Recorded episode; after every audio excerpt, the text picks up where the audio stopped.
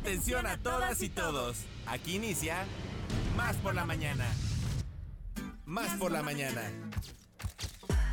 Un día como hoy, pero de 1933, tiene lugar el incendio de Reichstag, motivo que Hitler usó para empezar la persecución violenta de sus enemigos.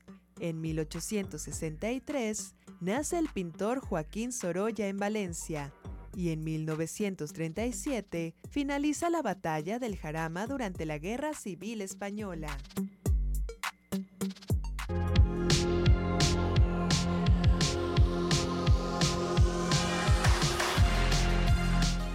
Amigos, bienvenidos este día. Hoy es lunes y empezamos con mucha energía y de verdad con mucha felicidad este programa de Más por la Mañana.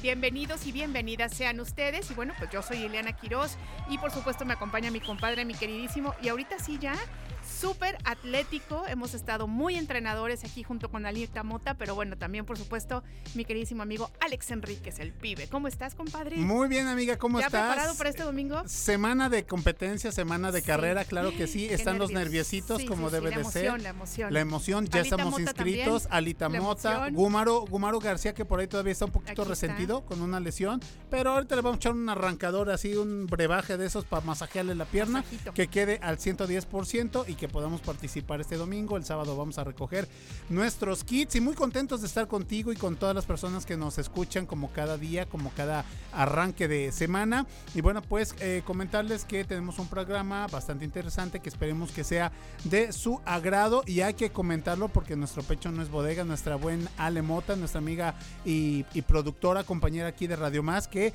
este fue Chica Sanz el fin de semana. ¿eh? Así es, Chica Sanz y ya nos contó sobre su experiencia del concierto y ustedes dirán, ¿por qué estamos platicando de eso? Bueno, pues porque finalmente las experiencias, ¿no? Este son importantes. No nada más somos aquí trabajadores. No, no, no, también, hay que darnos. claro que, sí. Y en lo personal, fíjate que los conciertos que más he disfrutado es cuando he ido a ver a algún artista en el foro, en un foro especial, por así decirlo, porque muchas veces vienen a lugares donde sí hay una capacidad, pero la acústica, la iluminación, incluso la ventilación, no es lo mismo. a que cuando vas a un, a un, Palacio de los Deportes, a que cuando vas a un Auditorio Nacional, realmente la experiencia es más redonda, más grata. Efectivamente, tienes toda la razón. Y bueno, pues amigas, amigos, ya saben ustedes que siempre estos números de teléfono están disponibles para ustedes. Cuéntenos si han estado a lo mejor asistiendo también ustedes a conciertos, a música. Recuerden que nos encanta saber de ustedes, de sus actividades y bueno, pues que nos sentimos mucho más acompañados si ustedes nos cuentan y nos dicen que ahí están.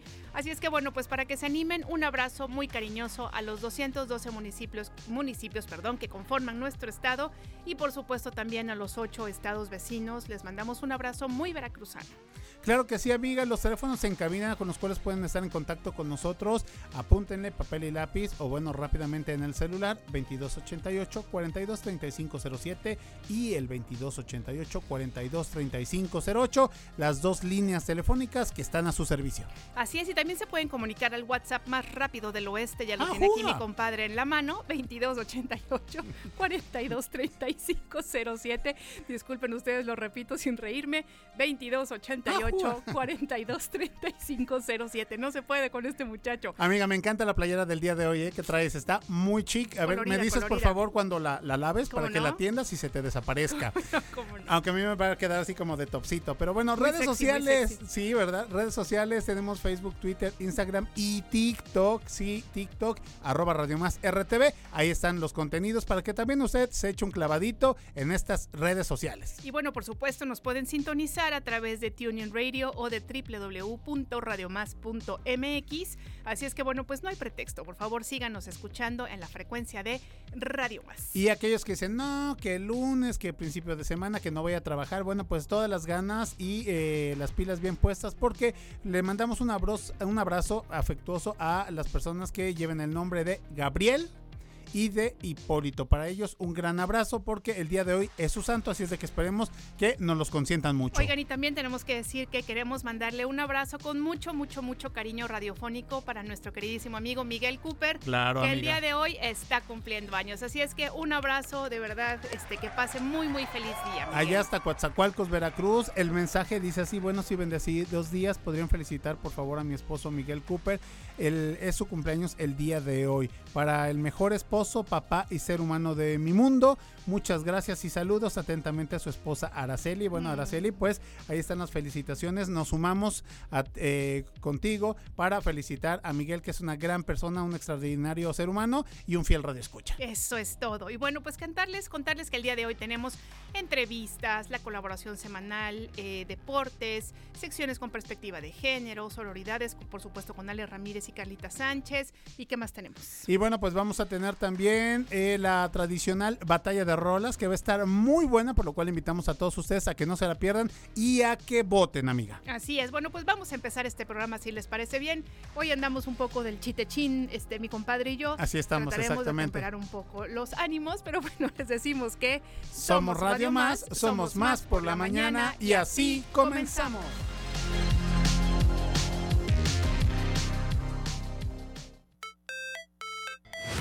Cafecito? Un consejo. ¿Una idea? Un contacto. ¿Una sorpresa? ¿Qué tal? Una respuesta. Estamos aquí para servirte. Como fuente de información. Como inspiración. Como referencia. Como puente para comunicarte con más personas. Y como bocina para escuchar tu voz. Más por la mañana. La radio te sirve. Más por la mañana. Comenzamos. La, entrevista. Más por la mañana.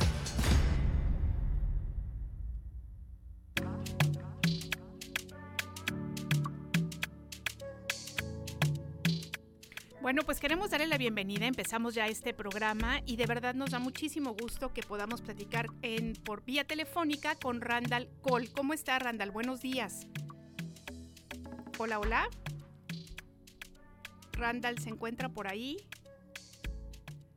Creo que, creo que Ah, bueno, le vamos a volver a marcar, ¿verdad? Pero bueno, si quieren les adelantamos un poquito de información. Ya saben ustedes que la Universidad Veracruzana y además en este caso, querido Ale, la Facultad de Música, que todo el tiempo están como trabajando, generando, proponiendo. Exactamente, ¿no? Y que además, bueno, pues tanto prestigio tiene. A nivel este, nacional, amiga. A nivel nacional, de verdad no se pueden imaginar, amigas, amigos, que tal vez no, este, no visiten mucho la capital, cómo hay estudiantes, ¿no? Que vienen desde, no nada más de otras partes del estado, sino también a nivel nacional que vienen aquí, ¿no? A la, a la Facultad de Música, porque bueno, finalmente pues es una universidad que tiene mucho prestigio, hay muy, muy buenos profesores. Y entonces, bueno, pues justamente lo que queremos hacer en este momento es contactar con Randall Cole. ¿Se encuentra por ahí? Hola, buen día. Híjole, creo que todavía no. Bueno, pues les estábamos contando que hay una convocatoria muy interesante a estudiantes y maestros universitarios de nivel técnico, técnico superior universitario y la licenciatura, maestría o doctorado a participar en un foro que ya ahora sí por ahí se encuentra Randall Cole en la línea. Hola, buenos días.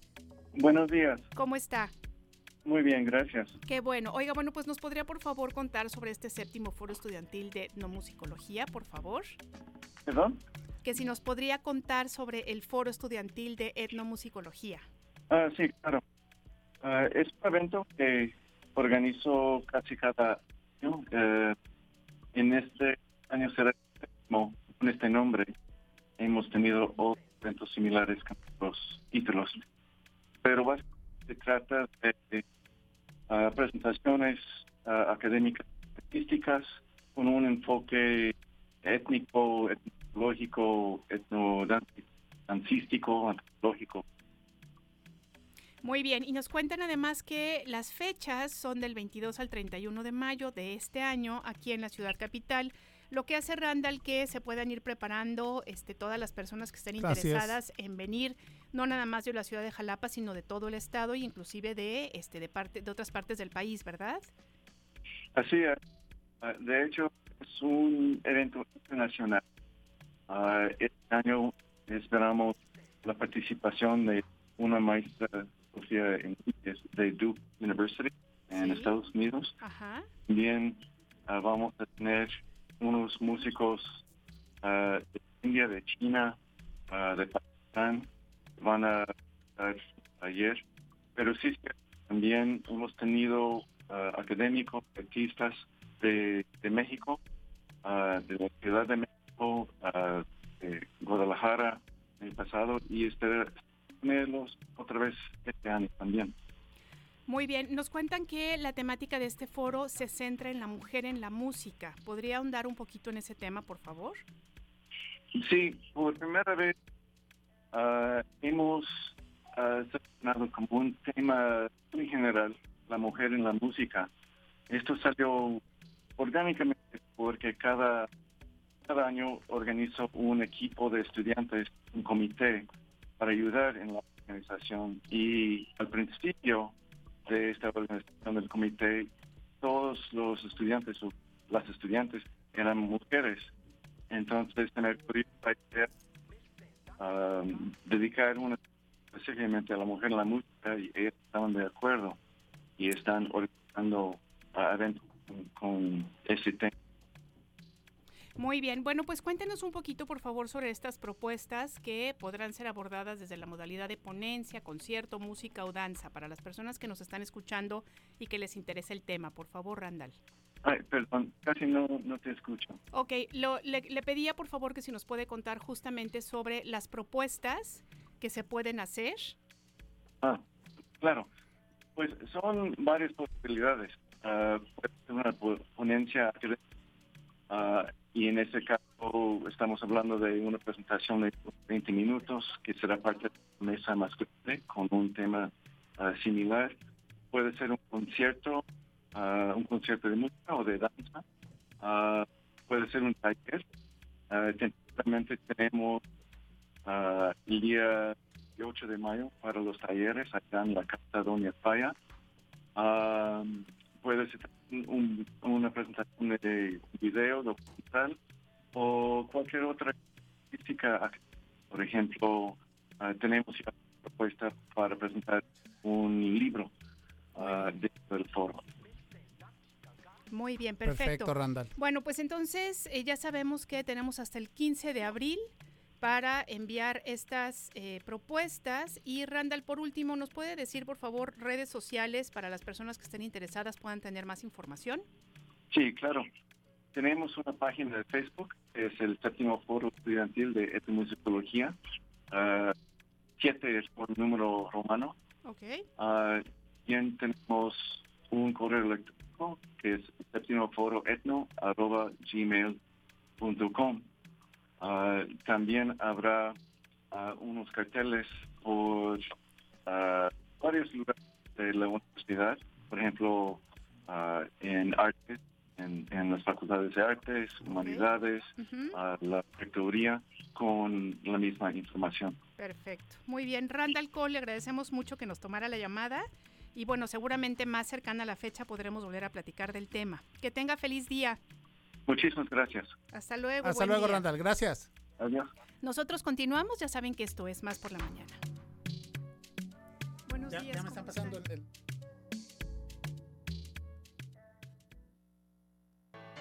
Da la bienvenida cada mañana con una sonrisa. Mira el nuevo día como un regalo especial.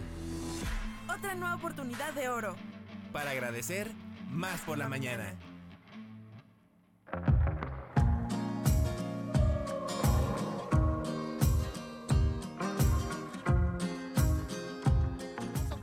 Más información aquí en Más por la Mañana. Recuerden los teléfonos que tenemos en cabina 2288 423507, 2288 423508 y bueno, el WhatsApp por la mañana 2288 423507. Continuamos con más información, amiga, me da mucho gusto darle la bienvenida aquí en la cabina de Más por la Mañana a gente, bueno, personal y el staff de que está organizando el segundo festival de la vainilla. Esto va a ser en Gutiérrez Zamora, en, en el municipio aquí del estado de Veracruz de este año en la edición 2023. Oigan, además abriendo el diario de Homero, quiero decirles que yo le tengo mucho cariño a Gutiérrez Zamora porque tengo grandes amigas a las que quiero mucho y que tiene mucho tiempo que no veo. Así es que bueno, Aquí está el pretexto. escuchando por allá, hasta nos vamos, nos vamos a ir a dar una vuelta. Para claro que sí. Y, y además a asistir, ¿no? Por, por supuesto. Al Festival de la Vainilla. Claro que sí, les vamos a pedir housing a la licenciada Liliana García González, ella es directora de turismo de Gutiérrez Zamora. Licenciada, muy buenos días, gracias por acompañarnos. Hola, muy buenos días. Este, bueno, pues un gusto estar aquí dando a conocer nuevamente el segundo, la segunda edición del festival y pues más que nada reiterando el apoyo a la licenciada Norma Gaya, que es la que está impulsando este festival y pues enhorabuena por Gutiérrez Zamora que puede ser sede de este grandioso festival. Así es, Norma, bienvenida. Muchísimas gracias. Gracias por la invitación. Perfecto. Bueno, pues eh, Norma, platícanos un poquito acerca de qué es lo que vamos a encontrar en esta segunda edición del Festival de la Vainilla allá en Gutiérrez Zamora, por favor. Vamos a encontrar muchísimas cosas interesantes porque va a haber conferencias, clases demostrativas, talleres tradicionales y esto va a ser del 16 al, 10, al 18 de marzo. Va a haber conferencias magistrales, Vainilla 4 más por el chef Ricardo Muñoz, por mencionarles algunos, conferencias de la Secretaría del Trabajo y Previsión Social por la directora estatal, eh, clases demostrativas por parte de los chocolateros de Turín, eh, por parte del chef Guillermo Martínez, también vamos a tener eh, gente de FIRA, del Politécnico, la doctora Araceli, que es especialista en todo lo que es vainilla por la Universidad de Tuxtepec en Oaxaca va a haber eventos tanto para productores como para eh, todo lo que son estudiantes y lógicamente para todos los industriales o restauranteros de la zona que quieran aprender cosas nuevas con el tema de vainilla. Excelente. Oye, cuéntanos un poquito sobre la diferencia este, o cómo ha, ido evolucionando este festival de la primera emisión que tuvieron, porque esta es la segunda.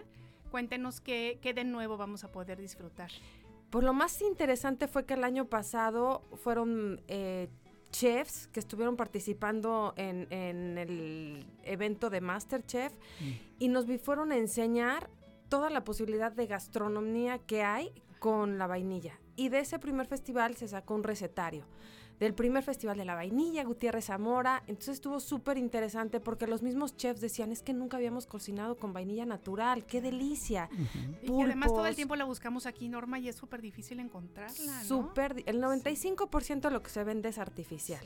Exacto. Entonces, por eso este año, pues con el apoyo de la Universidad Tecnológica de Gutiérrez Zamora, lógicamente el municipio, también el otros municipios como Papantla están, eh, eh, el chiste es que cada vez se involucren más, más eh, que sea a nivel regional. Y ahora, pues no nada más va a ser la gastronomía y los chefs, sino que ahora va a haber talleres, presentación de libros, va a haber un expo ventas en el parque, Va a haber cenas, maridajes con chefs importantes, donde el, viernes, el jueves va a estar en Papantla, en el restaurante Nacú. El, el viernes va a estar en, en, Gutiérrez Zamora, en La Galera. Y el sábado de clausura, la cena maridaje va a ser en las instalaciones de Gaya, ahí en Gutiérrez Zamora. Entonces va a haber pláticas, va a haber tanto para productores, como le digo, como estudiantes, como, como para todos los restauranteros de la zona. Y además, ya ahorita que hablas de, esta industria que es eh, turística, licenciada Liliana, pues se cuenta con toda la infraestructura precisamente para recibir a personas de toda la región del estado de Veracruz y de estados circunvecinos. Así es, contamos con la infraestructura, además de que, como mencionaba, al ser sede Gutiérrez Zamora, nuestros visitantes podrán ver, como dice la licenciada, la gastronomía, pero también la cultura. Nosotros como gobierno estamos impulsando también el turismo porque sabemos que es una forma de activar la economía y de esta manera eh, pues consideramos que como lo dice la licenciada al ser ya un evento regional podemos ver toda la gastronomía mixta que tenemos hablando de que Gutiérrez Zamora ha adoptado mucha gastronomía en cuestión de la región Totonaca podemos encontrar una, un río maravilloso también en el cual se han comenzado a fomentar actividades acuáticas. Entonces el Festival de la Vainilla es una excelente opción para que los visitantes conozcan a fondo todo lo que ofrece Gutiérrez Zamora. Muy bien, oigan, y bueno, voy a salir un poco del tema, digamos, del festival, pero por ejemplo, Norma, nos cuentas que, bueno, pues obviamente va a haber allá como este vainilla de muy buena calidad, ¿no? Que bueno, tú, tú y tu familia tienen como esta especialidad. Em, cuéntanos un poco por qué nosotros en este programa generalmente siempre estamos como propulsando este, o proponiendo que haya como una, eh, digamos, em, como mucha conciencia de lo que estamos consumiendo, ¿no? Entonces, háblanos sobre la vainilla. Dinos por qué es importante que consumamos vainilla pura y no estos líquidos este, que artificiales. realmente artificiales que no, pues que no alimentan nada. Háblanos un poquito de la vainilla. Fíjense que nos ha ayudado lamentablemente padecimos la pandemia, pero eso nos ha ayudado muchísimo porque ahora los, todos los ciudadanos ya quieren leer los ingredientes. Entonces eso como empresa a nosotros nos ayuda mucho porque a veces la etiqueta miente y dice extracto natural de vainilla, ni es extracto, ni es natural, ni es de vainilla. Entonces cuando volteas y dicen los ingredientes, una vainilla natural es nada más extracto tiene que, tener alcohol, agua y vainilla en vaina. Puede llevar o no llevar azúcar. Ese es algo natural. Oye, ¿en qué me sirve consumir la vainilla natural? es que tiene tantos beneficios la vainilla natural. Tiene tantas propiedades tanto así que es el primer sabor y el primer aroma más consumido y conocido en el mundo. Es verdad. No nada más se utiliza para la gastronomía, todo lo que es cosmetología, perfumería, farmacéutica, aparte de la gastronomía, saben la importancia de la vainilla natural. Lamentablemente en México dices, híjoles, que ¿dónde voy a conseguir vainilla natural? gracias a las redes sociales, gracias a que ahora ya todo se, después también beneficio de, la, pandemia, de que todo el mundo en línea. Entonces ahora ya puedes adquirir los productos en línea. Y parte del Festival de la Vainilla no es promocionar la empresa Gaya. no. Estamos invitando a otros productores de vainilla, pero que sea natural. Estamos haciendo un filtro donde decimos, tú sí te estás preocupando por el productor. Tú sí te estás preocupando por darle al consumidor lo que se merece. ¿Es un producto caro? Sí sí es la segunda especie más cara de, producir después del azafrán.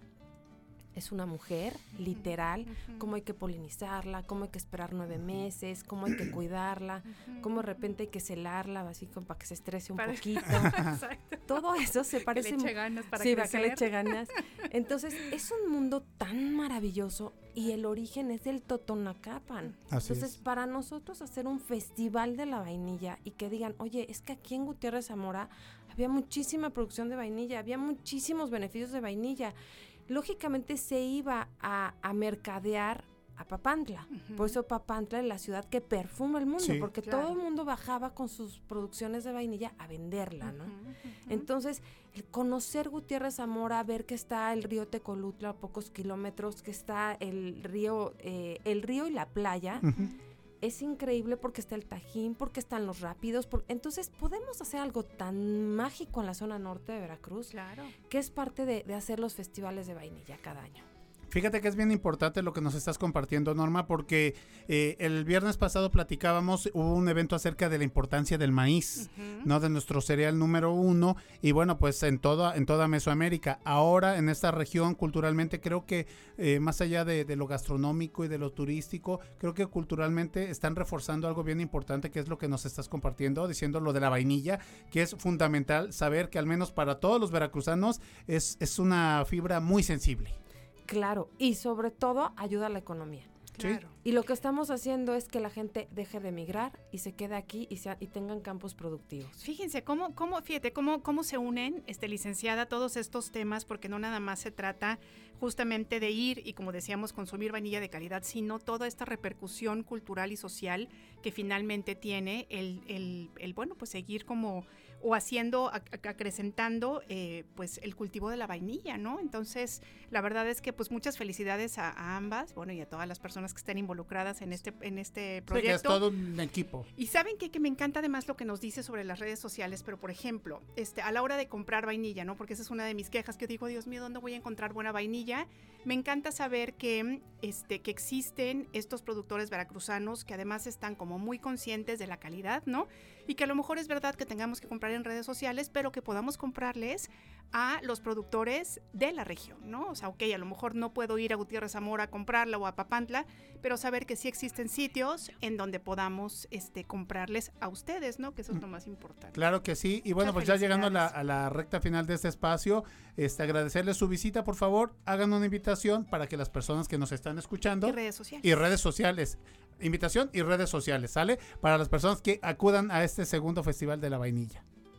Pues eh, están todos invitados, Gutiérrez Zamora los espera y pues vamos a hacer que huela vainilla del 16 al 18 de marzo. Excelente. Norma, por favor, redes sociales para que las personas que nos están escuchando eh, pues obtengan más información. Ya sabes que está de moda a través de esta de la magia de la internet, Facebook, Twitter, Instagram, lo que estén manejando para que todos aquellos curiosos refuercen las fechas, los lugares y las actividades que habrá.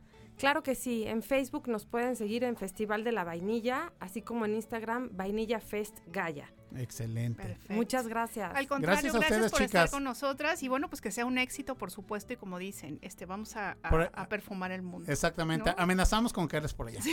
gracias. gracias, chicas. Muy amables. Nosotros continuamos. Esto es más por la mañana.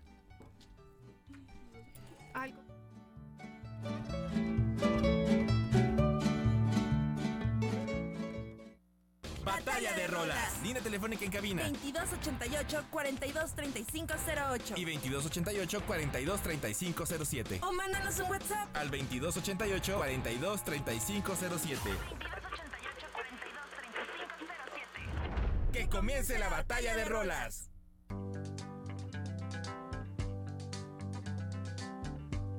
We're caught in a trap. I can't walk out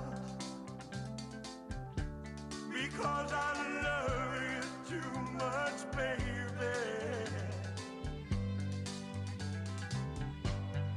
Why can't you see what you're doing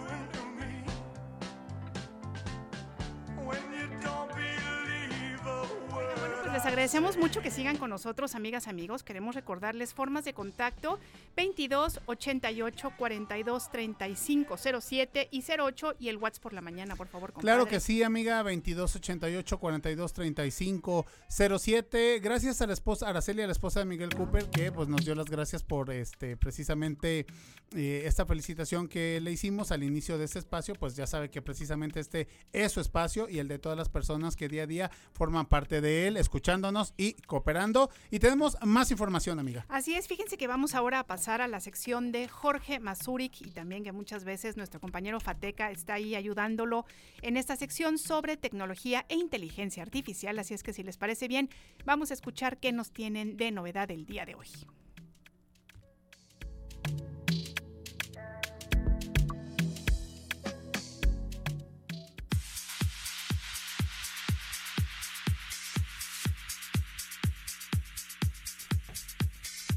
¿Cómo están amigas y amigos de Más por la Mañana? Qué gusto me da saludarles. Yo soy Jorge Mazurek y les presento la sección de tecnología aquí en este programa, del programa Tecnología e Inteligencia Artificial TIA, que lo transmitimos los jueves de 8 a 9 de la noche, Fateca y un servidor. Y bien, pues platicándoles de cuestiones de las aplicaciones, pues WhatsApp va a permitir recibir y enviar newsletters desde la propia app y quizá podría cambiar en un futuro la forma en la que recibimos estas newsletters gracias a esta nueva función en la que parece está trabajando WhatsApp. Y según Beta Info, esta última versión beta para Android de la plataforma, pues muestra indicios que se está desarrollando una herramienta que va a permitir a nosotros los usuarios recibir o leer boletines de noticias directamente desde la app. Y este portal afirma que el desarrollo de esta nueva función que se llama newsletter, aunque quizá podría cambiar el nombre, ya, ya lo veríamos después, destaca que su cometido principal de esta característica va a ser la de que podemos recibir fácilmente actualizaciones eh, útiles de personas y grupos como funcionarios locales, equipos deportivos, quizá otras agrupaciones. Y va a ser posible pues, suscribirnos y recibir estas newsletters que normalmente las recibimos por correo electrónico y no estarán cifradas de extremo a extremo como lo que sucede con los mensajes de las video- videollamadas, ¿no? Entonces, eh, Wabeta Info destaca que tanto el número de teléfono como la información privada del usuario se va a ocultar en todo momento. Y estas newsletters eh, aparecerán en la pestaña de estados. Y no se espera que Meta quizá incluya publicidad en estos boletines y tampoco que realice recomendaciones algorítmicas de otras newsletters similares. Entonces, nosotros tendremos el control total sobre lo que queramos recibir, ¿no? Entonces, las noticias de los boletines además se van a mostrar en orden cronológico, como los chats de WhatsApp, se va a incluir una opción para buscar y encontrar fácilmente newsletters a través del nombre de un usuario en específico. Y la función de newsletters, pues lo volvemos a comentar, está en una fase de desarrollo temprana, por lo que podría tardar quizá unos meses en aparecer por acá.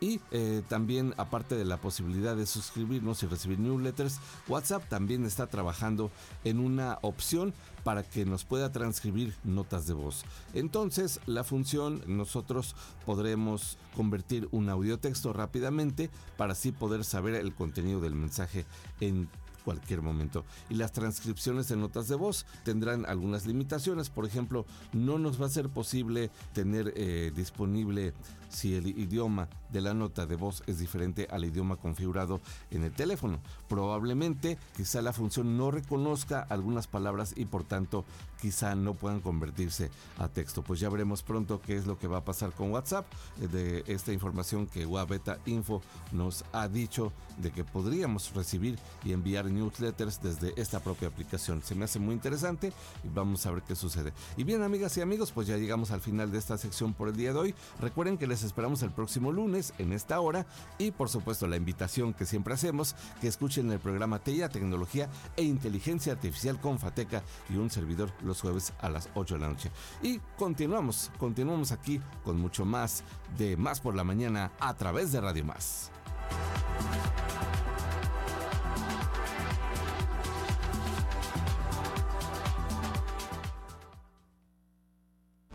Sentido común con sentido del humor. Más por la mañana. En un momento regresamos. ¿Cuándo te sientes más al tiro? Con más energía, más claridad. Mm, más por la mañana. Estamos de vuelta. Información, empatía, igualdad, creatividad, buen trato y diversión. Se siente bien hacer comunidad, ¿eh? Más por la mañana. Bueno, a todas horas. La radio te sirve.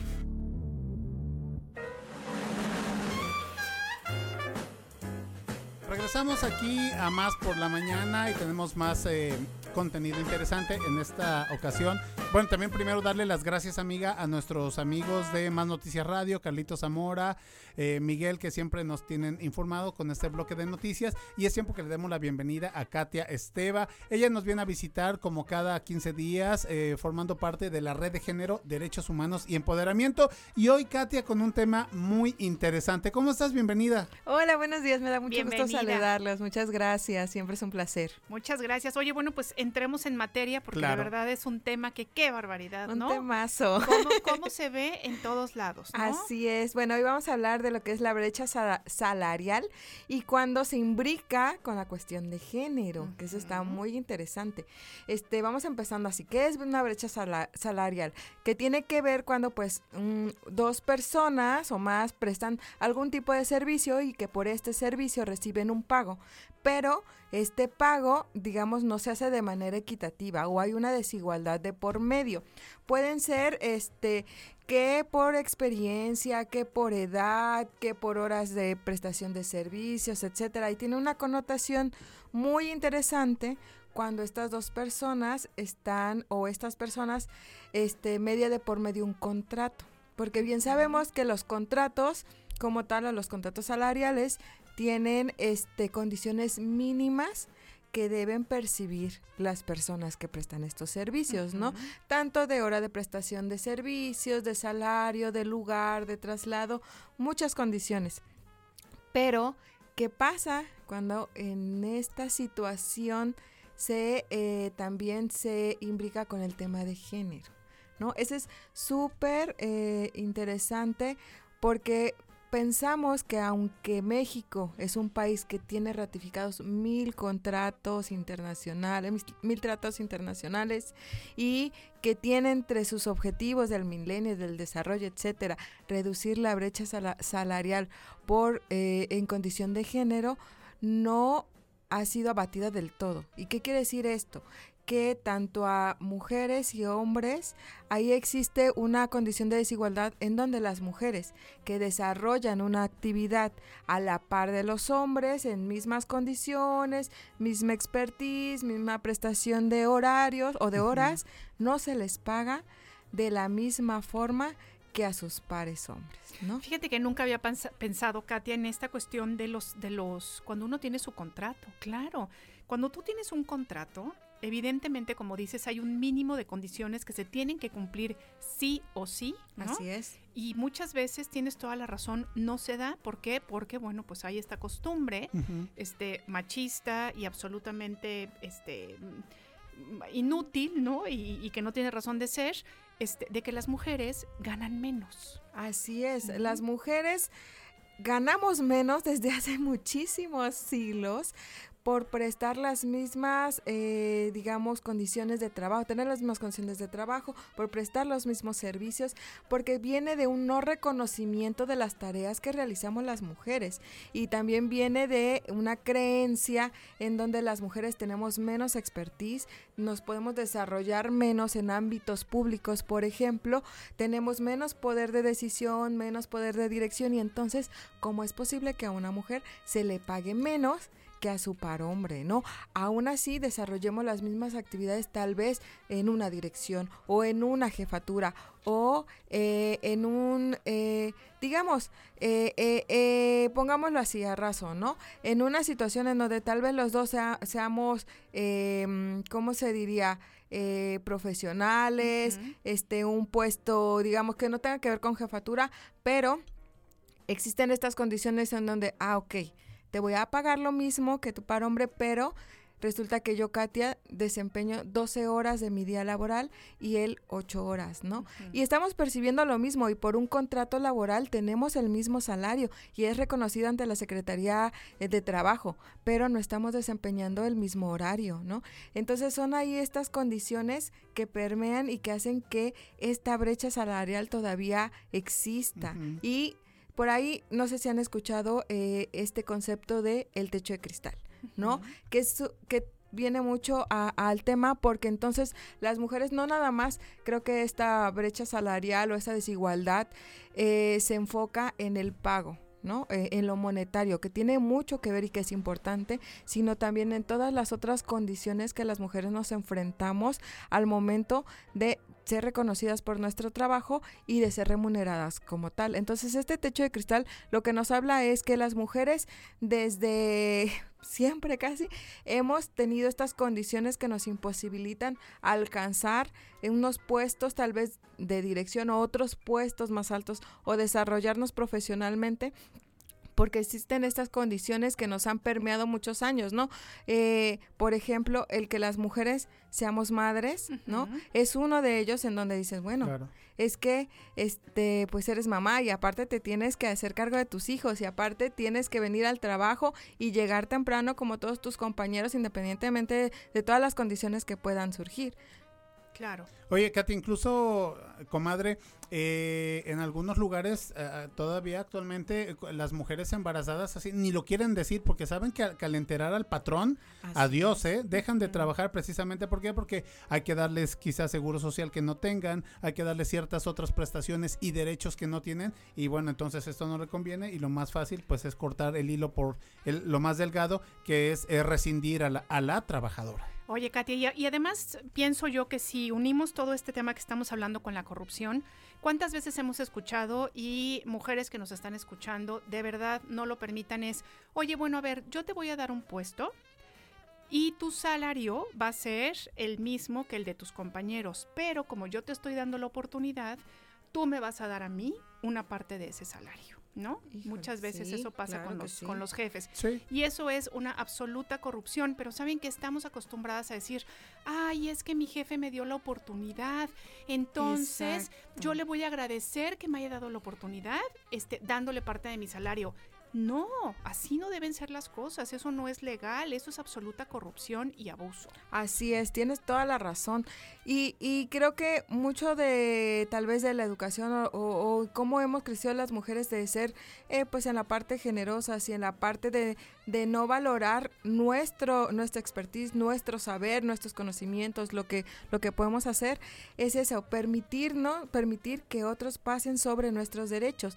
En ese sentido, por ejemplo, puede ser que no te pida salario, pero puede ser que te diga, ah, bueno, te voy a pagar lo mismo que tus compañeros por un puesto de dirección y ese puesto también te implica quedarte el doble de horas e invertir más tiempo y entonces descuidar la parte que te corresponde o que, o que quieres de vida privada por ese puesto, por esa oportunidad que te dieron. Y entonces tú dices, ay, le voy a echar todos los kilos y van a ver y tal vez soy la primera mujer que ha llegado a este puesto y, les voy a demostrar. Les voy a demostrar que sí puedo, pero nos están poniendo este, estos mismos techos, ¿no? Estas este, dificultades para que nosotras podamos desarrollarnos plenamente, porque es un, es un hecho que si nosotros percibimos de acuerdo a nuestras capacidades, al trabajo que estamos haciendo, nuestro trabajo no solamente se va a proyectar, sino que vamos, eh, digamos, a impactar en otras, en otras mujeres que también están haciendo ese mismo trabajo en otros espacios. Así es. Oye, Katia, hay otra cosa que tiene que ver justamente con la educación. Ahorita estamos hablando sobre puestos salariales, sobre, sobre todas estas cuestiones que tienen que ver con el trabajo, pero ¿qué pasa, por ejemplo, justamente con la educación? Tenemos en casa eh, mamá y papá, ¿no? Hijo e hija. Y entonces, ¿qué hacemos mamá y papá? Sobre todo papá, hay que reconocerlo, es, es que mi hijo cuando sea grande va a ser un alto ejecutivo y entonces él va a ser no sé qué, y así le empiezan a decir. Y bueno, pues mi hija, bueno, pues yo espero que ella consiga un trabajo de... Un trabajito, De subordinación, en el que seguramente, pues a lo mejor va a asistir a un, a otro, a un hombre que va a ser su jefe.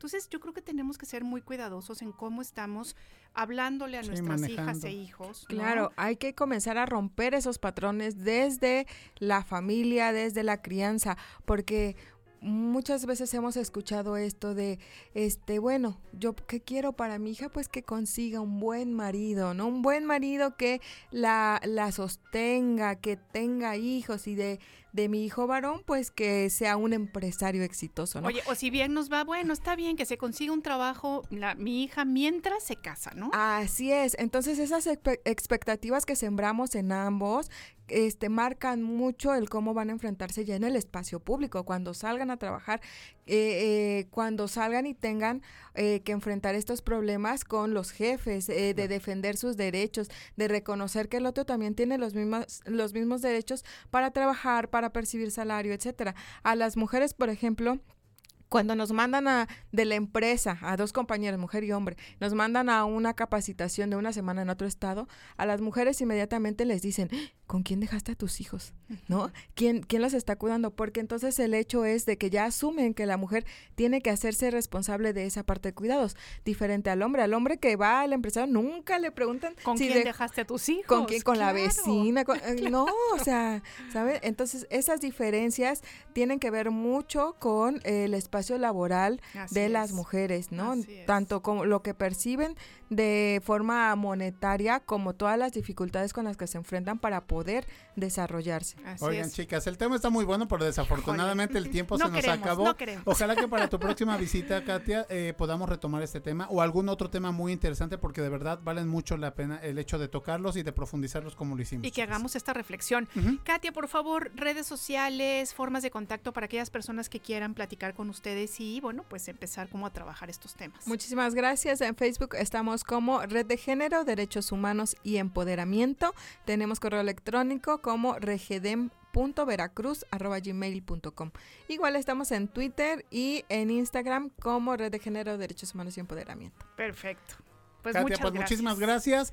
No se vayan porque nosotros tenemos más para todos ustedes. Gracias.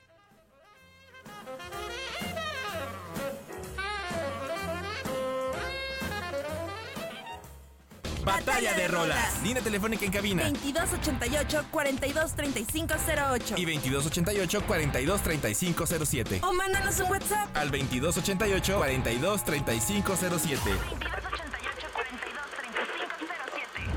Que comience la batalla de rolas.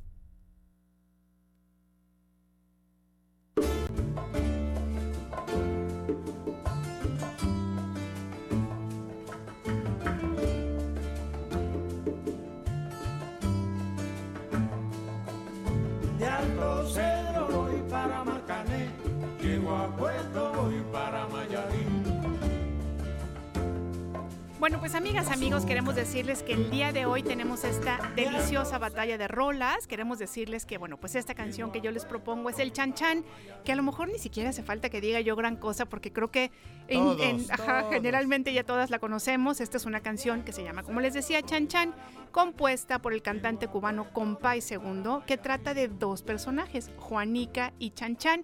Fue escrita en el año de 1984 y fíjense que ha sido grabada en muchísimas ocasiones, tanto por Compay Segundo como por otros artistas cubanos, aunque la versión más conocida y a la que obtuvo fama mundial es la primera pista de este disco Buenavista Social Club, Club perdón, con Elías Ochoa e Ibrahim Ferrer. Así es que bueno, mi propuesta esta mañana, Chan Chan, este, pues voten ya, voten ya. Voten ya.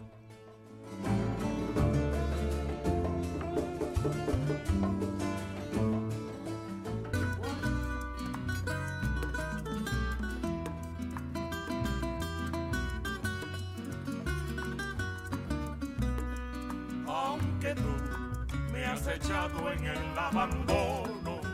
Miguel Cooper, yo te voy a pedir que te pongas de pie, estires la mano para tu esposa Araceli, mano en, sosteniendo su mano y la otra acá en la cintura, en la cadera de Araceli, para que se echen este bailecito. Claro que sí, de cumpleaños para ti, para todas las personas que nos están escuchando. Este rolón que no necesita presentación, pero aún así lo vamos a hacer. Lágrimas Negras, estamos escuchando a Compay Segundo.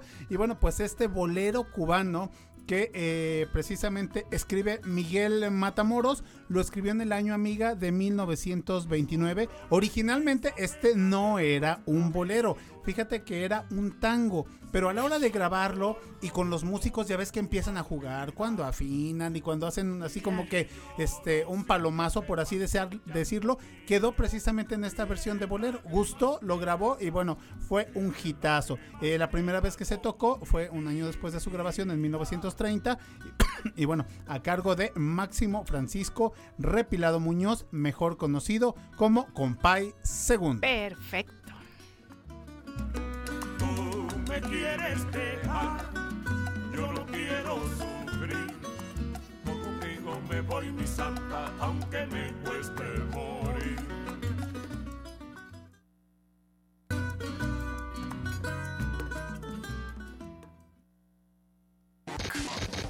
Más deporte, más deporte. Más por la mañana. Más deporte. Más por la mañana. Bueno, pues disculpen ustedes, pero yo quiero empezar diciendo qué bonito se siente ganar y no empatar. Eso, como que empatarme, ¿no? En cambio, ganar, queridísimo Erasmo. Claro que sí. Por favor. Eh, y es que el rebaño sagrado ahí está pisando fuerte. Despertó el gigante, no, señor Pisando fuerte es Alejandro Sanz, y lo vio la tocallita, ¿eh? Sí. ¿Cómo están mis queridísimos y ardidas aguilitas? Mis queridísimos aguiluchos. y, le andas a, no, ya, ya, no le pidas nada ya, le entró a mi Liliana, ¿eh? No le pidas nada a mi señora. Hemos creado un monstruo. Hemos creado un monstruo. Sí, sí, sí, no es cierto, chicos, ya saben que se les quiere, hermano rival. Bienvenido. el animalejo es empatado. Bueno, hermana rival. Bueno, es que había que reírse un poco. Está contenta. Está con... hoy, hoy merecimos jocosillos. Por momentos empezó a nublar arriba, pero ya se Salió el sol. Exactamente. No, no, no, está haciendo calor, Está haciendo la calor. Momento incómodo. Y mi hermano Águila. Ahí está. Alejo ese otra vez, caray. Ahí está la producción de Alemota. Bueno, pues el fin de semana estuvo cargado de información deportiva, de, de buenas noticias también. Muy buenas noticias. Sí, hay campeones en CONCACAF. El gigante de CONCACAF es México.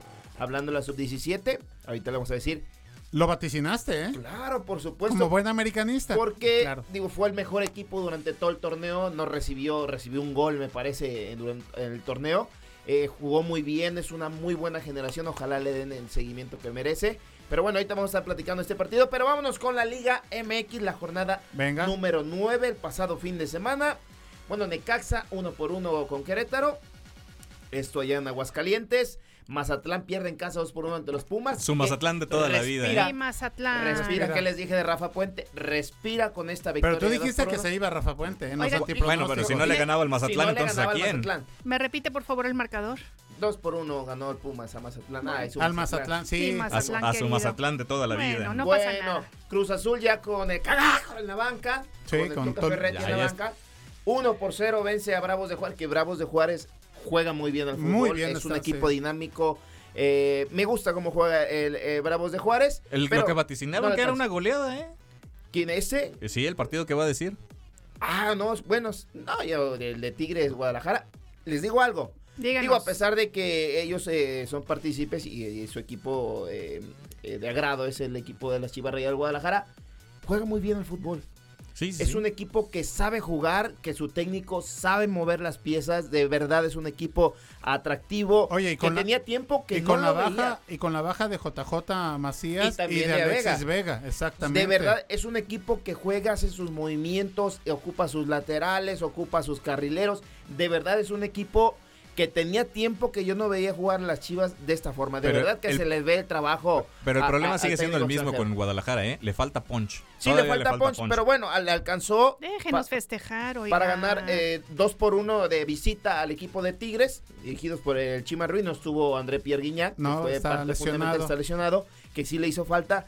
Pero de verdad jugó mejor. Pero pues está Laines, ¿no? Factor Laines. Entró y, y- En- y- entró de cambio, desequilibró Sí un poco, sí pero. fue un repulsivo, sí fue pero un la verdad es repulsivo. que. No le alcanzó. De Laines a Guiñac, le hace más falta a Guiñac a Tigres, ¿no? Sí, exactamente, pero bueno, un buen partido y las Chivas, el triunfo merecidísimo por lo que jugó y por de verdad que está gustando la forma de, de- de- de jugar del equipo De Paunovic. eh, de Tapatío, exactamente. ¿Y los siguientes partidos, señor? El Atlas, el Atlas que iba perdiendo 2-1 a- con el América ya en el Estadio Jalisco, se manda un golazo el equipo del equipo tapatío, también error Lozano, de Jiménez. El eh, huevo Lozano. Error de Jiménez ahí porque es demasiada la distancia, no logra hacer bien su recorrido y a pesar de que el, el balón va bien esquinado, bueno, pues la distancia sí le permitía llegar. Sin embargo, bueno, pues el marcador se pone al final dos goles a Oye, dos. aquí hay que des- destacar algo. Festejó Brian Lozano el gol, el- este golazo, Ajá. porque quien lo trajo a México fue el América. Mm. Eh, jovencito, 24 años y ha tenido un paso por diferentes equipos Santos, que es lo mismo que el Atlas. Ahora el Santos pasó al ¿De qué Atlas. nacionalidad es? Uruguayo. Es uruguayo. Ah, Uruguayo. Es uruguayo, Ya, uruguayo, ya, ya, ya, exactamente. ya. Eh, y pues buen partido también, muy buen partido. Oye, pero te quedaste con lo de Brian Lozano. Sí, que lo festejó, pero con todo por, por cómo salió de, de Cuapa. Exactamente, ¿no? O sea, muchos salió. jugadores salen eh, dolidos así de, de- por el trato que hay que decirlo. El América les da a ellos, como el Chaco Jiménez. Cuando estuvo en el América lo trataron con la punta del pie, jamás le dieron la oportunidad. Sí. Cuando se va a Cruz Azul y a Pachuca, bueno, se vuelve loco y Campeón explota de futbolísticamente. Y eh, cada Cruz partido Azul. frente al América, vaya, era como Hasta sí. festejaba así. Ajá. Así, Claro. cuando les metía Sa- gol. sa- sacando las alas, sí. Las es Pero bueno, otro partido también. El Toluca que le gana dos goles por cero al Atlético San Luis y esto le da al Toluca para subir hasta la segunda, tercera posición. Sí. Ahorita te confirmo el dato. Y bueno, eh, ayer por la tarde-noche el equipo de Santos le gana tres goles por dos al Pueblo. Un partido muy bueno, la verdad sea dicha. Sí, Y después de haber que- sido goleado Santos, 5-0. No, no, Santos iba ganando en este partido tres goles a cero. Asústame, Y Panteón. de ahí el Sí. Puebla de repente saca la casta, echaron ocho minutos más, hubo hasta pleito ahí en las bancas. El penal al final. Al final no le alcanza al equipo de la franja. Que además parecía como si estuvieras viendo un México-Costa Rica por los uniformes, ¿no? El, el- Sí. el- el equipo de Santos, ya ves que su uniforme Verde. es ah, verde con Claro, blanco. sí. Sacó uno liso verde con short en blanco. Y mientras que el equipo de Puebla.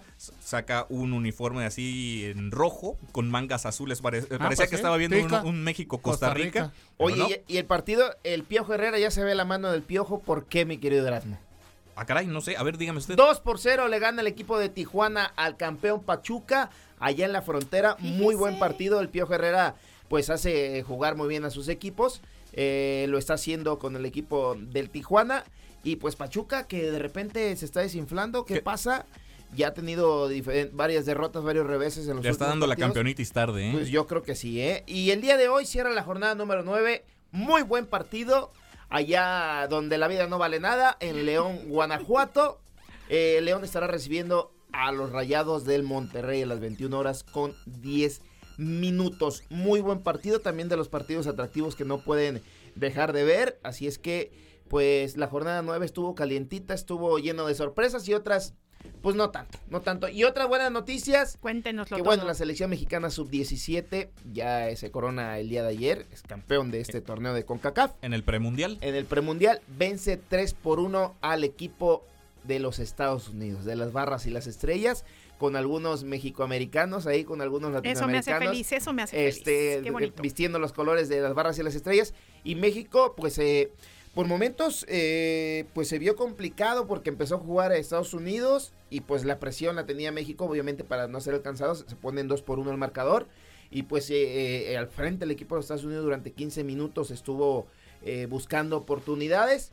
de peligro, pero el portero también estuvo muy bien y un gol ahí, un descuido ahí en la zona defensiva, pero bueno, y ya al finalizar un penal, un penal pues claro y pone el, el marcador definitivo 3 por 1 y México, ojo, aquí México es potencia en esta categoría. Pues ya es dos veces campeón del mundo. Exactamente, dos veces, dos veces subcampeón. Eh, nueve veces ha ganado este premundial, cinco de manera consecutiva.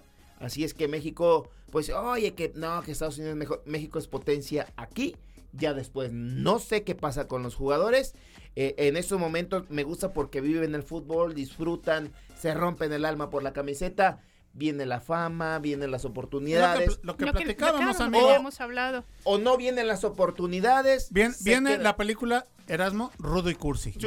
o, la crónica crónica depende mucho del un retiro anunciado, ¿no? De los jóvenes. Depende mucho también de los técnicos de la primera división. El, caso es Piricueta con el Tuca Ferretti, ¿no? En, torneos cortos donde no hay mucho margen de error, tampoco te da mucho margen de debutar lo que son los talentos, los que vienen empujando a pesar de haber tenido, de ser hasta campeones del mundo a veces en la categoría este sub-17, ¿no? Le pasó a Spiricueta en el caso de, de, Tigres y Tuca, Marco Bueno, Carlos Fierro, muchos jugadores que pues es, ahí se han perdido, ¿no? se han perdido. Y, tenemos más buenas noticias, ¿eh? Qué bonito, ¿eh? arrancamos, pero con toda la semana. Sí, claro. Claro, por supuesto. Los 12 guerreros, la selección mexicana de, de, básquetbol. califica al, al Mundial ya tenía años que no lo hacía, ¿eh? Sí, sí, sí. Le gana a Uruguay por marcador de 69-82 el día de ayer y con eso se clasifica al Mundial que se llevará a cabo en Filipinas, Japón e Indonesia del 25 de agosto al 10 de septiembre. Fíjate, no clasificaba México a un Mundial de baloncesto desde el año 2014. Uy, 14, pues, vaya. de verdad que son muy buenas noticias. ¿eh? sí, la verdad. Ahora esperemos que las autoridades deportivas, perdón, eh, apoyen a este equipo. Y le, porque te voy a decir, tuvimos la oportunidad de, ver a estos chicos eh, en los centroamericanos de Mayagüez en Puerto Rico y a diferencia del fútbol que llevan masajistas, nutriólogos, fotógrafos, este chalanes, ellos este cargando sus propias maletas, que no tienen nada de malo, pero todo el equipo, los balones, los conos, o sea, se ve la diferencia realmente en que las autoridades dicen, aquí está el negocio, Acá, no, tanto. Y los resultados están. Y fíjate, y ayer lo vi con la sub-17. Fueron, fueron a abrazar a, a los fotógrafos, a los fotógrafos. Habla de todo el apoyo que tienen. O sea, es una maquinaria impresionante y ojalá sea así para todos los deportes. Estoy de acuerdo totalmente contigo. No, y en el caso del baloncesto también es digno de resaltar al señor Edgar del Ángel, que le tocó estar en el preolímpico de 2014, si la memoria no me falla. ahí estuvimos narrando. En el que México casi se logra calificar también a Juegos Olímpicos en aquella ocasión, pero también el nivel está muy, muy alto entre los argentinos, los canadienses, los estadounidenses, etcétera. Me tocó narrar el de México-Argentina, fue un partido. El de pues, México-Venezuela, un Y México-Venezuela también fue un eh, partidazo, pero bueno. Chicos, ¿El miércoles amenazan con volver? Sí, pero tengo frase del día. Frase del ah, día. A ver, frase, la frase. Pásame la guitarra, por favor, que ahora sí no voy a hacer playback. Bueno.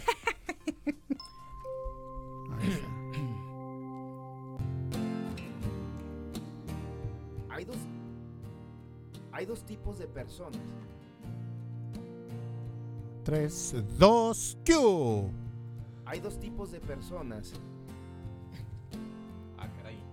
pues hay, hay algunos a ver, dale, dale. A ver, ahí está. Ahí está. Sí, sí, estamos motivando. Claro. Va la buena, va la buena. El sentimiento. Mi, mi, mi, mi, Échale, papá. Hay dos tipos de personas que te dirán que no puedes marcar la diferencia en este mundo.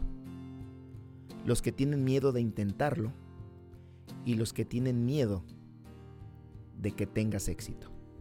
Ah, qué bárbaro. Eso le dijeron a los sub-17 y ganaron la final frente a los Estados Unidos. Les dieron charla motivacional al medio tiempo con el señor del Ángel. Dicen, miren, es, no pudo venir, pero aquí tenemos la recopilación de sus los 15 mil dólares y nos mandó un video. Con ese tono, con esa intensidad, con esa emoción. No necesitaron más y también a los 12 guerreros de básquetbol.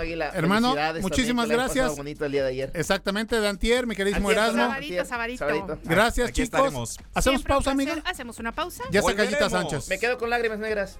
Perfecto. Ah. Ya somos dos. Ardillas, ardillas.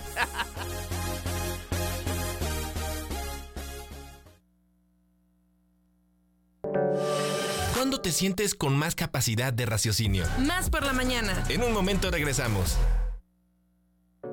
Una nueva versión de nuestra comunidad es posible. Más por la mañana. La radio te sirve. Estamos de vuelta. Batalla de Rolas. Línea telefónica en cabina. 2288-423508. Y 2288-423507. O mándanos un WhatsApp. Al 2288-423507. Que comience la batalla de rolas.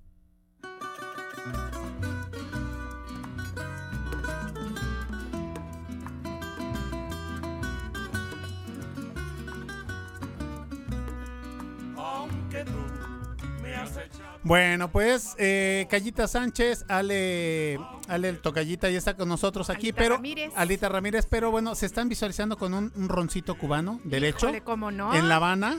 Hielito, Claro que sí. bonito. Al igual que Miguel Cooper y también este su esposa eh, Erasmo Hernández y Edgar del Ángel Amiga que votan por Lágrimas Negras. ¿eh? Ay, sí, cómo no. Yo no he visto eso, ¿eh? Yo no he visto esos mensajes. Yo, Bueno, la verdad no sé. les comento a todos ustedes, amigos, que esta es mi propuesta musical para todos ustedes. Eh, el día de hoy estamos escuchando a Compay Segundo en este bolero que les comentaba yo que es del año de 1929, escrito por Miguel Matamoros. Originalmente, el dato aquí interesante es que se escribió primero de la manera de tango, pensado en que era un tango. A la hora de grabarlo y de jugar musicalmente, bueno, pues con unos arreglos de jazz termina siendo lo que hemos escuchado hasta el momento. La primera vez que se, que se compartió al público, bueno, fue en el año de 1930 y bueno, pues eh, com- eh, comentar únicamente que Compay pues era compositor, cantante y también un extraordinario guitarrista, por lo cual aportó muchísimo a la música. Si quieren escuchar más de esta canción Lágrimas Negras, hay que votar al WhatsApp por la mañana. Yo no quiero sufrir, contigo me voy mi santa, aunque me cueste morir.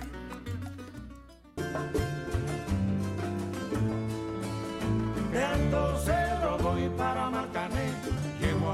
Oigan, y bueno, pues la, mi propuesta ya saben ustedes que es el chanchan el día de hoy y quiero contarles lo que dijo Compay Segundo textualmente. Yo no compuse chanchan, la soñé. Sueño con la música. A veces me despierto con una melodía en la cabeza, oigo los instrumentos, todo muy clarito. Me asomo al balcón y no veo a nadie, pero la escucho como si estuviera tocando en la calle. No sé lo que será.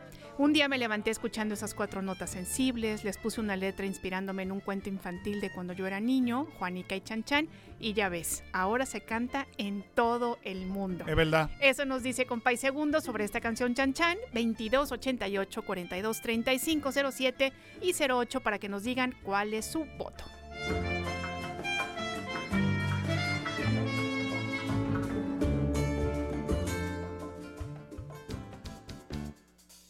Sororidades, Empatía e inclusión con perspectiva de género. sororidades. Más por la mañana.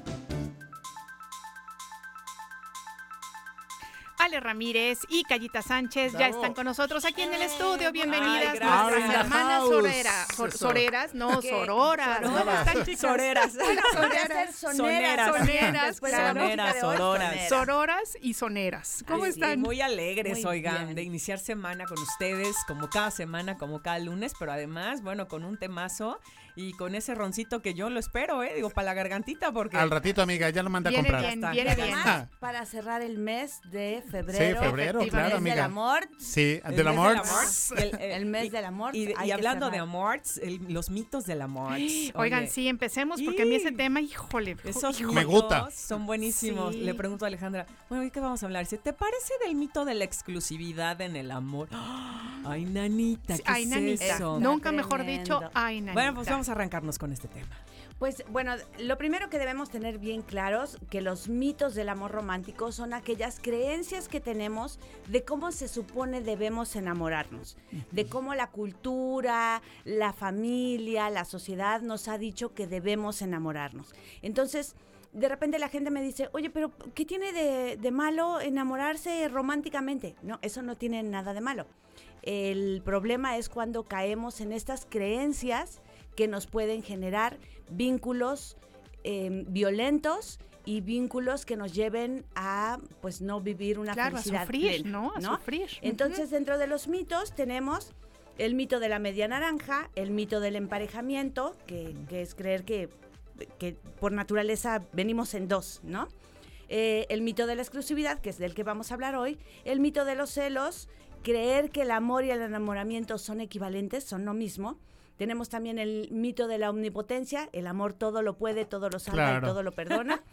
La concepción mágica del amor, esta creencia de eh, que nuestros sentimientos amorosos están, no están influidos por nada, que así es naturalmente y no, es un proceso cultural. Claro, es lo que nos han enseñado, por supuesto. El mito del matrimonio, de la convivencia, que debemos formar familias, que debemos casarnos, que es algo aspiracional. Que esa es la única forma para mantener a la sociedad. Tenemos también la creencia de que discutir es malo, que las parejas que no, no coinciden es malo, debes como que están- machar, sí, claro. ¿no? Y también una creencia de que los polos opuestos se atraen y entonces que por eso las mujeres buenas están con el malo de la chamarra de cuero, ¿no? Todos esos estereotipos.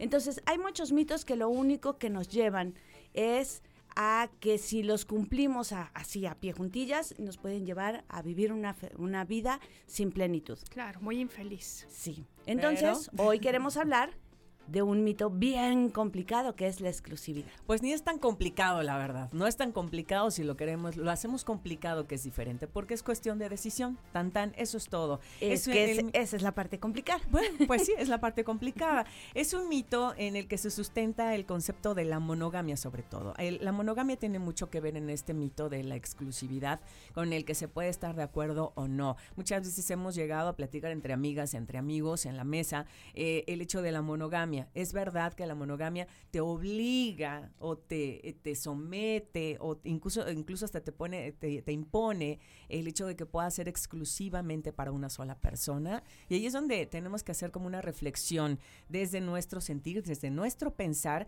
si estamos en pareja, si queremos estar en pareja, realmente nos imponen el hecho de ser fieles o quieres ser fiel. Eso es diferente. O sea, hay que tener el tema del mito de la exclusividad en el amor. Las relaciones de pareja se arruinan muchas veces y se deterioran cuando exiges exclusividad. Cuando a ti te dicen, me tienes que ser fiel. ¿Por qué? Porque parte de mi persona, el hecho de no tener confianza en mí y no creer en la persona con la que estoy. Es como de repente un enredo, pero al final lo vamos desmenuzando y vamos comprendiendo que el mito de la exclusividad no tiene que ver con la imposición, simple y sencillamente tiene que ver con estos acuerdos. Tiene que ver con la libertad de que elijas. Pero sí es importante que, que tengamos algo bien claro está perfecto si la gente considera que quiere una pareja exclusiva. Claro. Decir, yo solamente quiero estar con una persona y quiero que esa persona esté conmigo. Sí. ¿Qué es lo que necesitamos hacer? Bueno, hacer acuerdos, pero además hablarlo. Tiene que ser algo hablado. El día de mañana te podrían decir, es que yo nunca quedé contigo que íbamos a ser exclusivos, ¿no? Entonces, lo primero que tenemos que hacer es que sea hablado. ¿Por qué? Porque desafortunadamente, y volvemos a las estadísticas, no es de que no haya mujeres infieles, mujeres infieles ha habido en lo largo de la historia y seguirá habiendo. Lo habrá claro. Aquí el asunto es la estadística. Regularmente el hombre es el que sí puede llevar una vida sin exclusividad.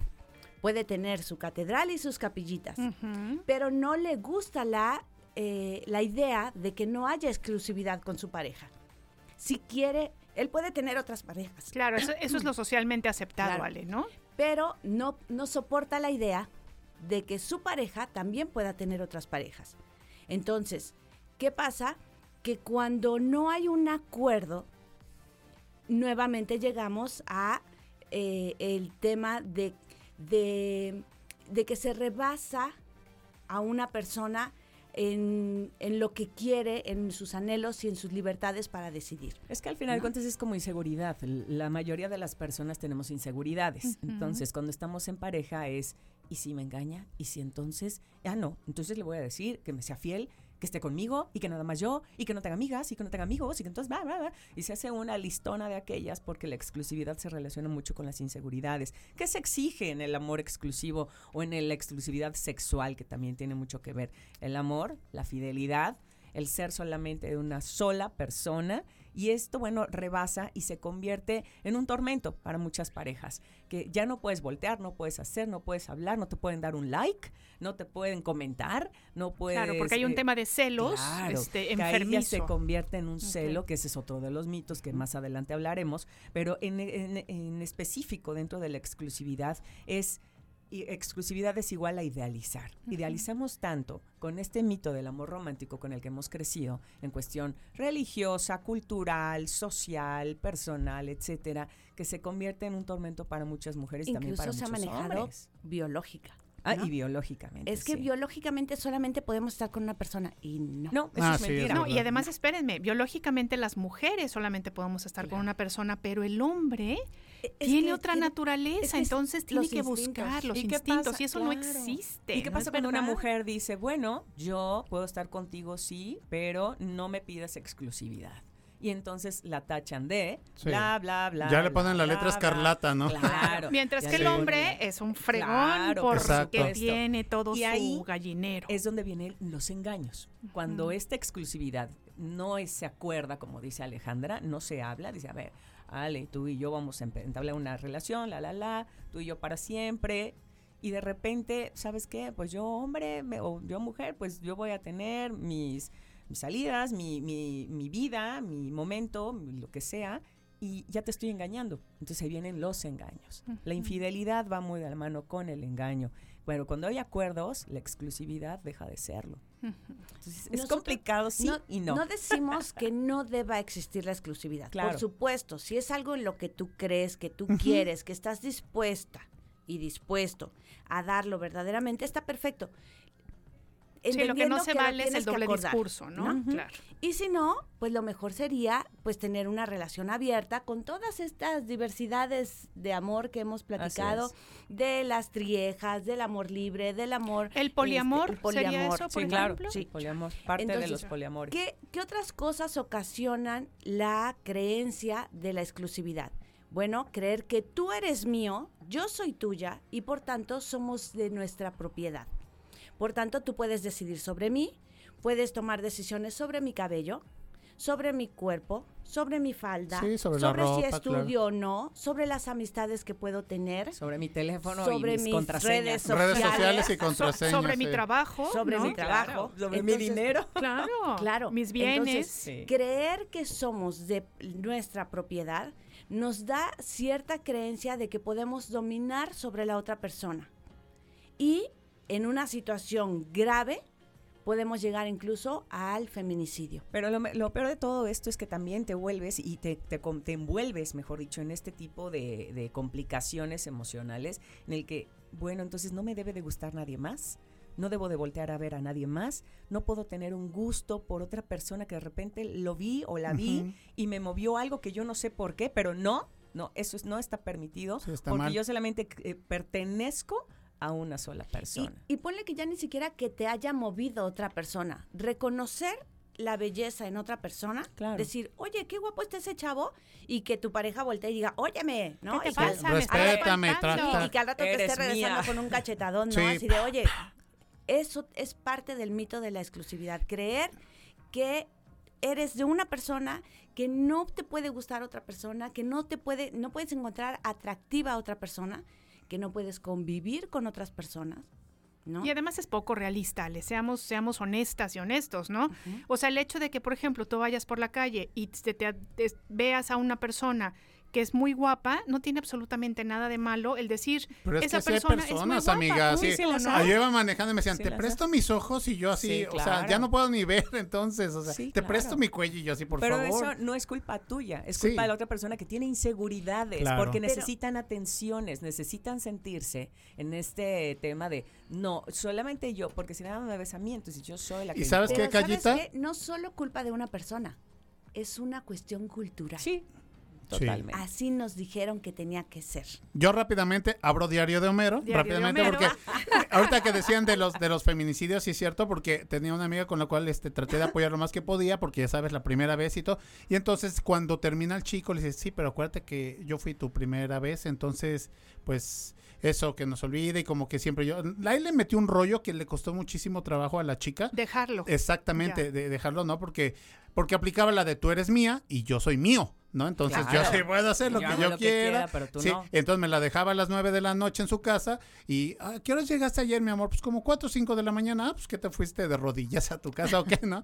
Porque sí la dejaba en su casa, pero él ya hacía su, su vida, ¿no? Entonces, pues sí, no era lo mismo. La monogamia y el ser fiel es opción. Eh, eh, cada quien es libre y no estamos en contra de la fidelidad ni, ni de la monogamia. Absolutamente no. Simple y sencillamente estamos a favor de que cada quien decida lo que quiera hacer y cómo sentir y sean honestos. La comunicación, la CNB, como se le conoce, es la comunicación no violenta. Y esa comunicación no violenta tiene mucho que ver en esta empatía para tener la exclusividad o no. Y eso de la palabra exclusivo me hace como un ruido, ¿no? Así no puede ser exclusiva de nadie, entonces, o, exclusivo de nadie. Entonces sí, sí tiene que haber como apertura en estos diálogos. Puedes hacer un compromiso de, de únicamente tener un compromiso, digamos, una relación afectiva o una relación sexual con otra persona. Pero todo lo demás no es de propiedad. De hecho, tú no eres propiedad de nadie. Puede sonar bonito decir, ay, es que yo soy tuyo, ay, yo soy tuya, ay, sí, como nos queremos. En la parte romántica. Pero en la realidad no es así. Entonces, por eso el mito es mito, porque no es realidad, porque sale y se nos va de las manos porque no se puede controlar porque es eso, es algo fuera de la realidad. Ojo, si nos vamos a la realidad, la mayor parte de personas a lo largo de la historia ha tenido relaciones que no entran dentro de la monogamia. Así es. Y el 90% de las personas han sido infieles. Entonces, este, este, ya está comprobado Ese modelo ya está caducando. Ya está caducando. Entonces, sí. Y ojo, exclusividad y fidelidad, eso no quiere decir que te vas a andar con una persona y con otra y con otra y con otra, porque vas a ir de cama en cama, no es la clásica frase. No. También tiene que ver con quiero compartir contigo el ir a caminar nada más o el ir nada más al azar Excelente, la mano. Claro, no tiene que ver tampoco con lo sexual. Pero bueno, ya me, quedó más, ya me quedó más claro. Está bien, ya me quedó más Un mito Muy más. bien, muchas gracias. Muchas gracias, chicas. Oigan, pues fíjense que nos vamos a ir a la batalla de rolas y les queremos pedir. Ya les escucharon, sería exactamente ah, tan o lágrimas negras. Lo que sí, chan, chan, exactamente. Lo que tengo que decir que Osvaldo de las Higueras eh, vota por lágrimas negras, señores del jurado. y, más, más que las chicas bueno, No, aquí, es, aquí está el WhatsApp por la mañana. Aquí está, señores. yo me voy a ir con Ili esta vez. Con Ili, perfecto. muy yo también, me quedo con Chan Chan. Excelente, con Chan Chan. Oigan, pues ni así gané. Fíjense que quiero decirles que lágrimas negras, es que la verdad es Oigan, una no pueden hacer como un mix ahí, una, una Podría ser, o, como hacen Nachito Reyes, mitad del voto para Ile y, dice que mitad del voto, para mí. Mitad de canción y mitad de canción, pero bueno, creo que más bien la canción que vamos a escuchar es Lágrimas, negras. Gracias.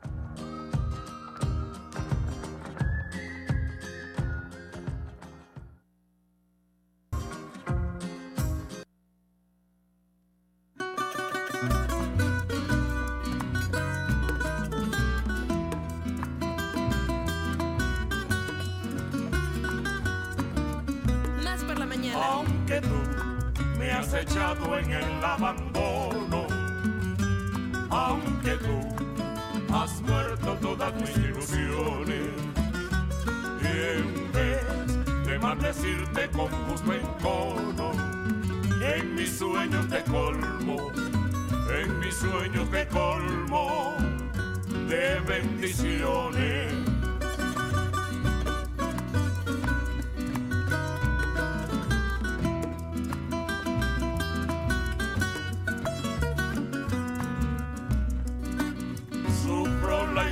pena de tu extravío. Siento el dolor profundo de tu partida y lloro sin que sepas que el llanto mío tiene lágrimas negras, tiene lágrimas negras como mi vida.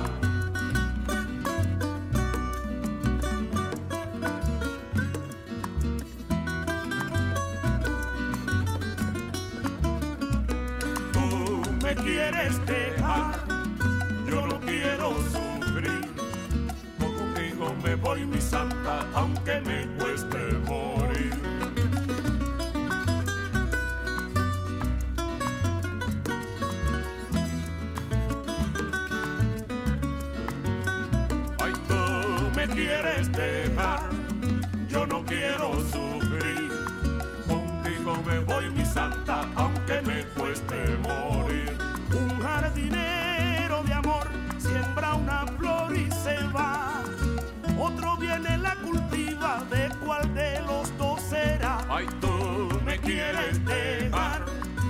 no quiero sufrir. Contigo me voy, mi santa, aunque me cueste morir. Amada prenda querida, no puedo vivir sin verte, porque mi fin es quererte y amarte toda la vida. tú me quieres dejar, yo no quiero sufrir. Contigo me voy, mi santa, aunque me fuese morir. Yo te lo digo, mi amor, te lo repito otra vez. Contigo me voy, mi santa, porque contigo moriré. Ay, tú quieres dejar, yo no quiero sufrir. Contigo me voy mi santa, aunque me cueste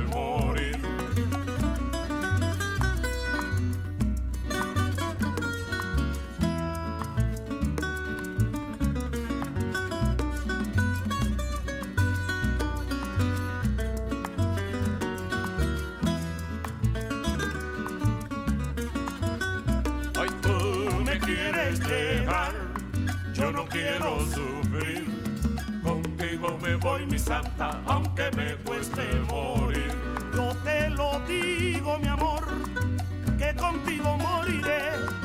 Contigo me voy, mi santa, te lo repito otra vez. Ay, tú me quieres dejar, yo no quiero sufrir.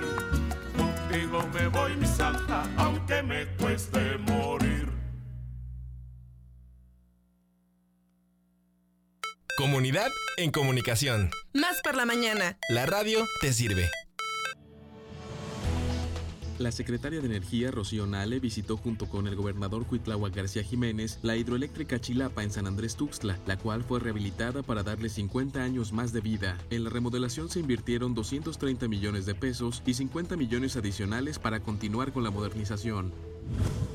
A través de un comunicado, Petróleos Mexicanos lamentó que dos trabajadores perdieran la vida derivado del incidente que aconteció en la planta combinada Maya de la refinería Minatitlán al sur de la entidad. Indicó que de las cinco personas que se encontraban lesionadas, fallecieron dos que estaban graves, mientras que los otros tres trabajadores continúan siendo atendidos en el Hospital Central Sur y Hospital Regional de Minatitlán. El gobierno de México lamentó el retiro definitivo del embajador peruano por la presidenta interina de la nación, Dina Boluarte, que reduce la relación entre ambos países a nivel de encargado de negocios. La Secretaría de Relaciones Exteriores del gobierno mexicano reiteró su convicción de mantener abiertos los canales de comunicación diplomáticos en beneficio de ambas sociedades. El pasado domingo en Hermosillo, Sonora, se logró el récord Guinness de la carne asada más grande del mundo con más de 2.182 personas asando al mismo tiempo. Lo recaudado por la venta de kits con un costo de 3.500 pesos se destinará para apoyar a atletas sonorenses por medio de la Fundación Sonorense de Atletas de Alto Rendimiento, además de que los más de 1.200 kilos de carne asada se donarán a bancos de alimentos. El gobierno de Italia informó que se han recuperado 60 cuerpos sin vida y rescatado a 80 personas después de que este domingo naufragara una pequeña embarcación en la que viajaban más de 200 personas que salieron desde Turquía. Los cuerpos de los migrantes se localizaron a lo largo de varios kilómetros en la costa de la región de Calabria, en las inmediaciones de la playa Estecato. El Salvador inauguró una nueva cárcel que comenzó a recibir a sus primeros inquilinos con el traslado de cerca de 2.000 pandilleros miembros de distintos grupos criminales. El presidente Nayib Bukele recordó que el gobierno mantiene vigente desde marzo un estado de emergencia para combatir a las peligrosas maras, por lo que desarrolló dicha operación de traslado en las primeras horas del pasado viernes en medio de un gran despliegue de seguridad que incluyó helicópteros y decenas de autobuses. Línea telefónica en cabina 2288-423508 y 2288-423507. 2288-423508 y 2288-423507. Teléfonos de más por la mañana.